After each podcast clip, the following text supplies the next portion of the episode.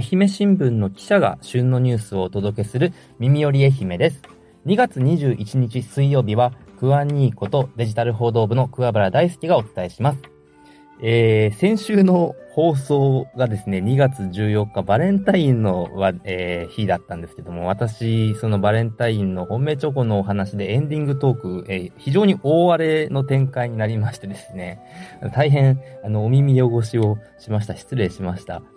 が、なんか意外にごご好評いただけたようで、あの、私の放送としては、こう、異例のコメントの多さである4件のコメントをいただきました。え、ニョンさん、セレンさん、エスヨさん、チャチャさん、ありがとうございました。あのー、社内外からもですね、あの放送はなかなか面白かったと。お前はキャラが立ったなと、いろいろ、あの、お褒めの言葉を、お褒めの言葉なのかわかんないですけど、いろいろ、あの、評判をいただきました。反響ですね。反響いただきました。ありがとうございました。あのー、ね、まあ、モテない男のひがみ、あの、届いた人には届いたと思うし、あの、まあ、ちょっとね、あ、こいつバカだなと思って笑っていただけたら、私は嬉しいなと思ってお話ししたんですけども、あの、結構笑っていただけたようで、あの、良かったです。で、えっ、ー、と、コメントの方でですね、えっ、ー、と、ヨンさんから、えー、秋山さん、竹下さんのモテエピソード聞いた感想も来週お願いしますと、あの、コメントいただいたので、これは、えっと、またエンディングの方でお話ししたいと思います。ちょっとね、あの、イレギュラーなこともあって、私の後に放送したパーソナリティの方のお話聞いた感想も、あの、いろいろ言いたいことがあるので、それはエンディングの一番最後にあの、また長くなりそうですが、お伝えしたいと思います。それでは今日もニュースの方を、こっちが本題ですかね。ニュースの方しっかりご紹介していきたいと思います。まずはこちらです。子育ては最高。人気漫画家宮川聡が語った育児論。この記事は私が取材をして、愛媛新聞オンラインの限定コンテンツとして出した記事になります。えっ、ー、と、記事の前文をまず読み上げますね。男性の家事、育児への参画や育児休業取得の促進などをテーマにしたイベント、ファザーリング全国フォーラム in 愛媛が1月26、27の両日、松山市内で開かれました。2日目の27日は、育児をテーマにした漫画のワンオペジョーカーの原作担当や、そのおむつ俺が変えますなどを手掛け、二児の父でもある漫画家、宮川聡さんが講演し、育児の喜びや悩みを語り合いました。講演の用紙を詳しくご紹介します。という記事で、まあ、宮川さんがお話しされた育児にまつわるいろいろなお話を、あのー、まあ、ほぼほぼ全文、まあ、完全に全文ではないんですけど、かなり、あのー、大部分をですね、あの、文字起こしして、配信した記事になっております。どんなお話宮川さんがされたかというと、まあ、全体的にはですね、育児は楽しいし、嬉しいこともいっぱいあります。その一方で大変なこと、悩むこともたくさんあります。親としてはやっぱり反省も多い日々なんだけど、決して全部が全部完璧にする必要はなくて、子供を大切に思って子供と一緒に成長していけば、それでいいと思いますよっていうようなことを言ってもらった気が私はしました。で、まあ、具体的にはですね、えっと、率先して、こう、育児をしてる自分を、こう、妻にアピールしがちとかですね、まあ、子供とポケモン交換をしてる時間が一番楽しいとかですね。あとは、あ、先輩パパから、こう、育児マウンティングをされるのが嫌だとかですね。あの、いろんな、あの、話があったんですけども、私が一番笑ったのが、育児ポイントカード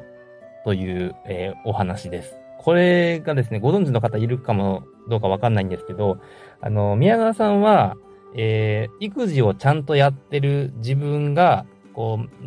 何かをしたら1ポイントみたいに頭の中で数えていた時期があるらしいんですよ。子供をお風呂に入れたら1ポイント。おむつを変えたら1ポイント。絵本の読み聞かせを全力でやったら2ポイントという具合ですね。で、このポイントが溜まると、えー、例えば、飲み会、友達との飲み会遅くまで行ってもいいとか、えー、勝手にゲームソフトを買っていいとか、えー、奥さんが作ってくれたご飯にソースをかけていいとか、なんかこう自分へのご褒美を、えー、自分でこれも勝手に設定をしてやっていたと。で、そういう育児ポイントカードを頭の中で作っていた時期があるっていうお話を、あの、されたんですね。で、この育児ポイントカードの話を宮川さんご自身の漫画で書かれたんですよ。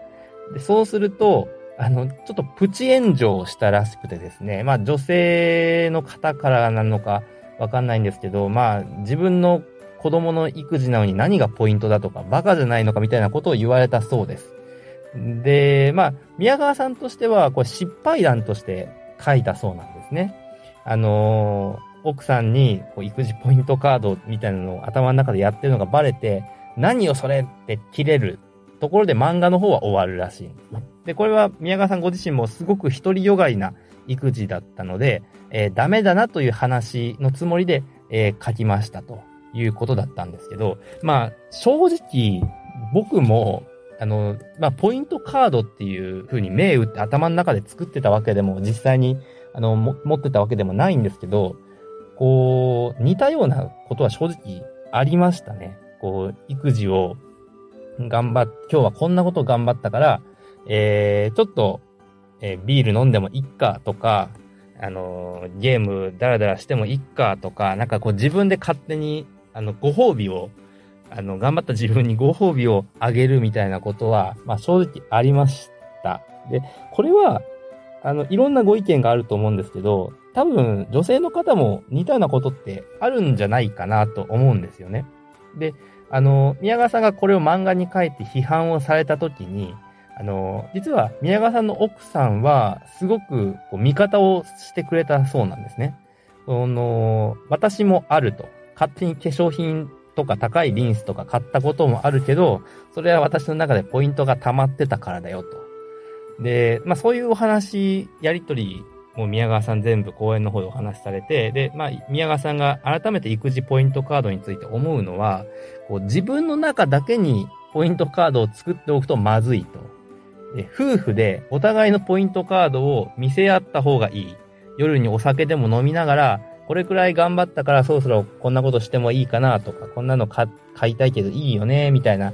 お互い話し合いながら、こう、育児のご褒美みたいなのを、えー、お互い送り合って楽しんでいく感じでやっていくのがいいと思いますというお話をされてまして、僕すごくなんかそれ納得というか、あ、そうだなと思ったんですよね。私も、あの多分うちの妻もそういうことってあると思うんですよ。こう育児すごく頑張ったから、ちょっと携帯でゲームするとか、そういうのも、まあ僕もあるし、妻もあると思うんですよ。ずっとなんか、ご褒美なし。で、子供を育てるのは確かに義務ではあるんだけど、義務を義務と言っちゃうのは面白くないって宮川さん、まあ、あの、講演の中でこういうお話もされてたんですけど、まさにその通りだと思っていて、まあ、その育児ポイントカードって実際作るのはちょっとね、私は気が引けるんですけど、でもそういうような、こう、育児を頑張った自分にたまにご褒美みたいなのは、こう、育児を楽しむ工夫としてありなのかなと思いました。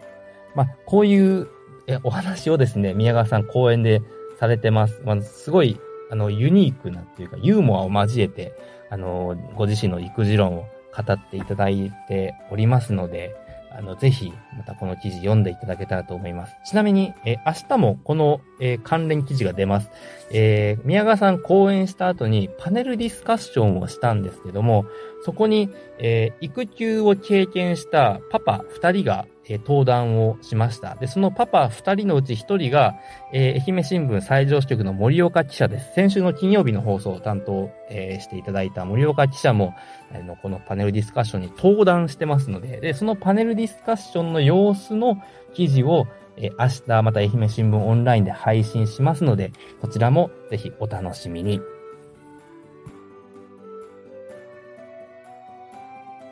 続いてはこちらです。JR 四国が増収、コロナ禍前を上回る、4月から12月期決算。JR 四国が2月16日に発表した2023年4月から12月期連結決算は、売上高にあたる営業収益が385億円、前年同期比30.7%増となり、新型コロナウイルス化前の2019年の同じ時期を初めて上回りました。コロナ感染症の5類移行後の人流回復が追い風となって、運輸収入が大幅に増加し、鉄道の運賃値上げによる収益改善が顕著に現れました。JR 四国によりますと、秋の行楽期の利用が好調で、鉄道バスの運輸収入は211億円、20.4、あ、ごめんなさい、24.3%増となり、コロナ前の2019年の同じ時期の9割近くの水準に届きました。注力するホテル、駅ビル、不動産など非鉄道事業の全部門も増収となりました。営業赤字を穴埋めする経営安定基金の運用益などで120億円を確保し、経常損益は48億円の黒字、純損益は43億円の黒字となりました。前年同期の経常損益は600万円の赤字、純損益は1億円、1億円の赤字となっていましたが、今期は黒字に転換した形です。最終黒字は4期ぶりです。JR 四国経理課は、修繕費などの費用計上が1月から3月に集中するため、実質的な収支は均衡状態にあると説明しています。通期の決算でも最終黒字は達成できるものの、純損益の黒字額は43億円よりも圧縮されるとの見通しを示しています。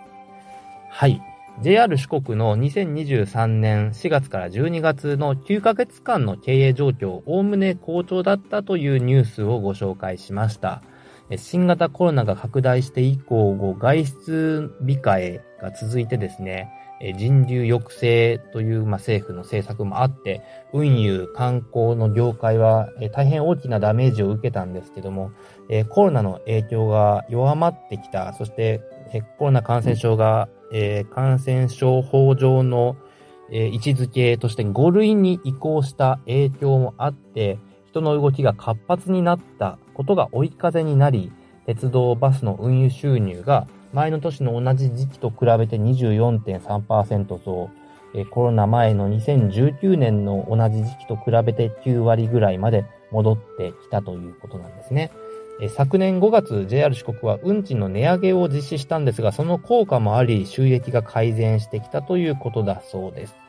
えただ今年3月までの1年間の決算の見通しは、えー、純損益は黒字を確保できる見込みなんだけど、その黒字額は43億円よりは圧縮される見通しということで、まあ、先行きが楽観できる状況ではないわけなんですが、黒字を達成できそうな状況というのは良いことです、良いことですよね。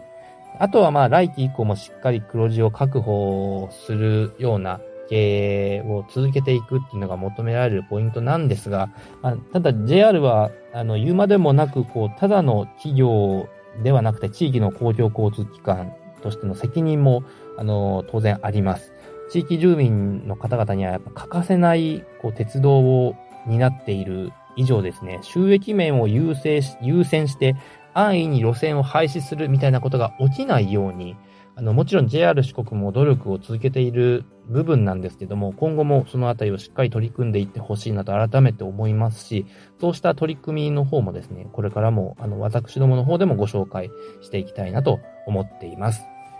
はい。以上、私が選んだニュースでした。今日紹介した記事は、愛媛新聞オンラインで読むことができます。チャプターや放送の詳細欄に記載している URL からアクセスしてみてください。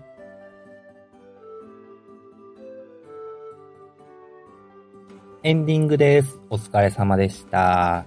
今週のエンディングトークは、木曜担当の秋山さんからですね、全員にバトンで、えー、春にしたいことを楽しみにしていること、個人的なおすすめを教えてくださいという質問が来ているんですけども、普段だったらですね、私、やっぱ野球、まあ、特に私の好きなプロ野球の、えー、開幕っていうのが楽しみなことなんですけど、ちょっと今年は以前、あの、放送でも言及したんですが、えー、私が応援してた福岡ソフトバンクホークスのこうフロントにちょっと私納得がいってないということで、あの、ちょっと距離を置いてみようと今年1年思ってます。あの、まあ、どうしても長年の習慣なので、ホークスの話題とかネットニュースとか新聞とかで見ると、もうついつい読んじゃうんですけど、まあ、だから選手のことは応援したいし、なんとなくなんだかんだしちゃうのかもしれないんですけど、ちょっとやっぱり球団フロントへの、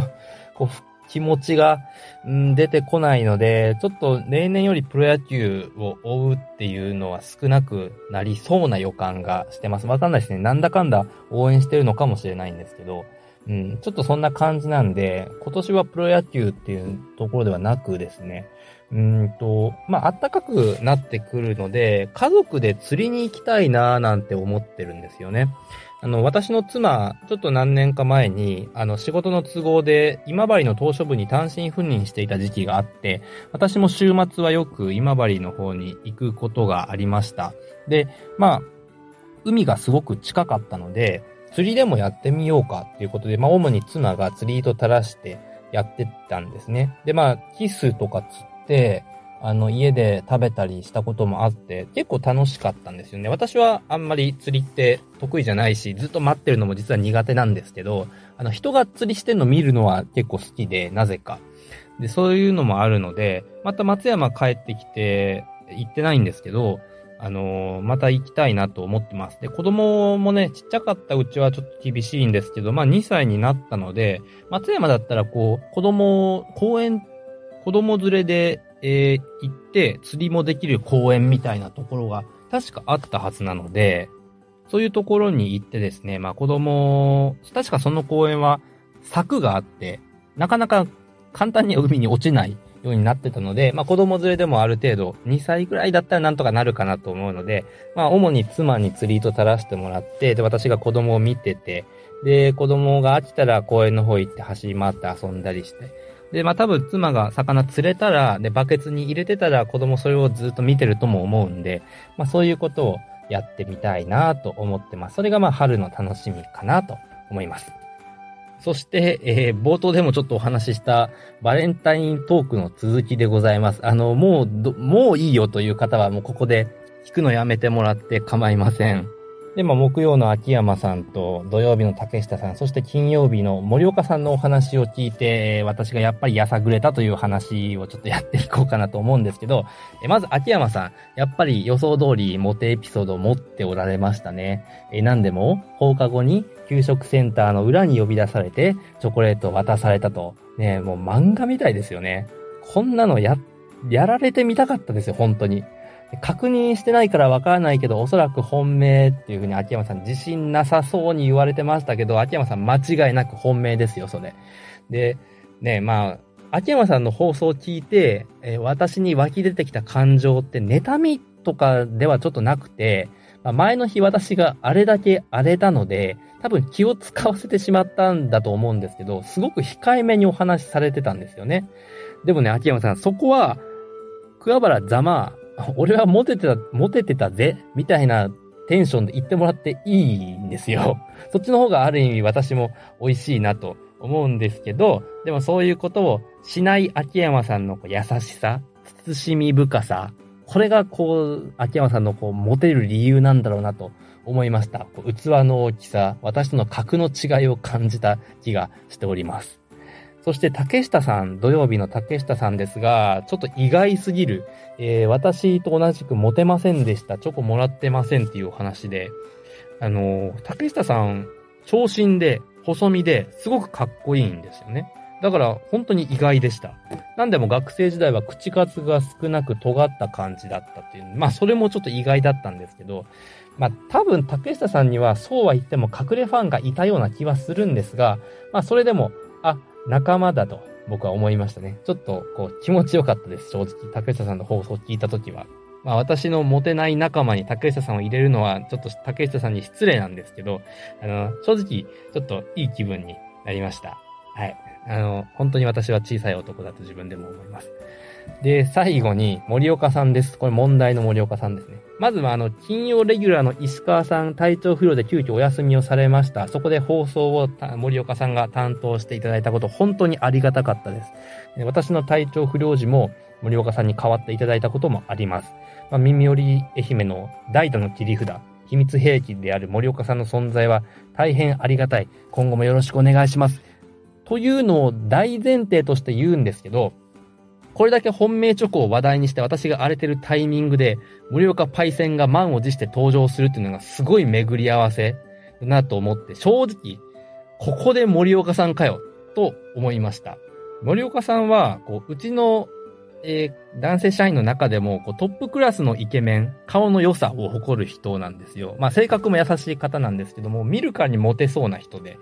なんか、これは噂ですけど、本人に確認してないけど、高校時代ファンクラブがあったとかなかったとか、そんな話も出るぐらいのレベルの人なので、えー、まあ、モテモテなんだろうなと思って放送聞いたんですけど、まあ、こう自分は運動できなかったからモテなかった、逆風だったみたいなことを最初に話して、俺はモテてないよ的な謙遜を知ってたんですけど、まあ、結局は私の魅力に気づいてくださった方が何人かいて、チョコをいただいたことがございます。ですって、やっぱモテてるやんと思いましたね。森岡さんもなんかこう秋山さんと同じように多くを語らなかったんですけど、でもポイントはしっかり押さえてましたよね。こう自分は運動神経がいいからモテるみたいな小中学生にありがちな、まあ幼稚なモテ方ではないしかも複数人に本命チョコをもらったことがある、みたいなことは、あの少ない言葉の中にしっかり混ぜ込まれていましたよね。えー、そういうのが、ちょっと秋山さんの優しさとは違う森岡パイセンの怖さだと思いました。そして最後の最後、えー、桑原さんみたいにモテなくてひがむことはなかったですね、みたいなことを言ってましたけど、これとどめの一撃です。えー、森岡さんの発言を分析して分かったんですけど、本人は無意識かもしれませんが、しっかり私の心を砕きに来ている。こう短いながらも破壊力がこもったお話だったと思いました。はい。えー、2週にわたってお話ししてきたモテない私のひがみ、妬み、そねみ、えー、お付き合いいただいてありがとうございました。本当にお耳汚しを失礼しました。また機会があればですね、まあ、この2週間のようなやさぐれ桑原が登場するかもしれませんけど、まあ、そんなに待ってる人もいないと思うので、あの、来週からは普段通りにやりたいと思います。えー、明日2月22日木曜日は、八幡浜編集部の秋山優作さんが担当します。では今日の番組はここまでです。最後まで聞いていただきありがとうございました。この番組は平日は毎日旬のニュースをお届けします。ぜひフォローをよろしくお願いします。お相手は愛媛新聞社デジタル報道部の桑原大輔でした。それではまた明日。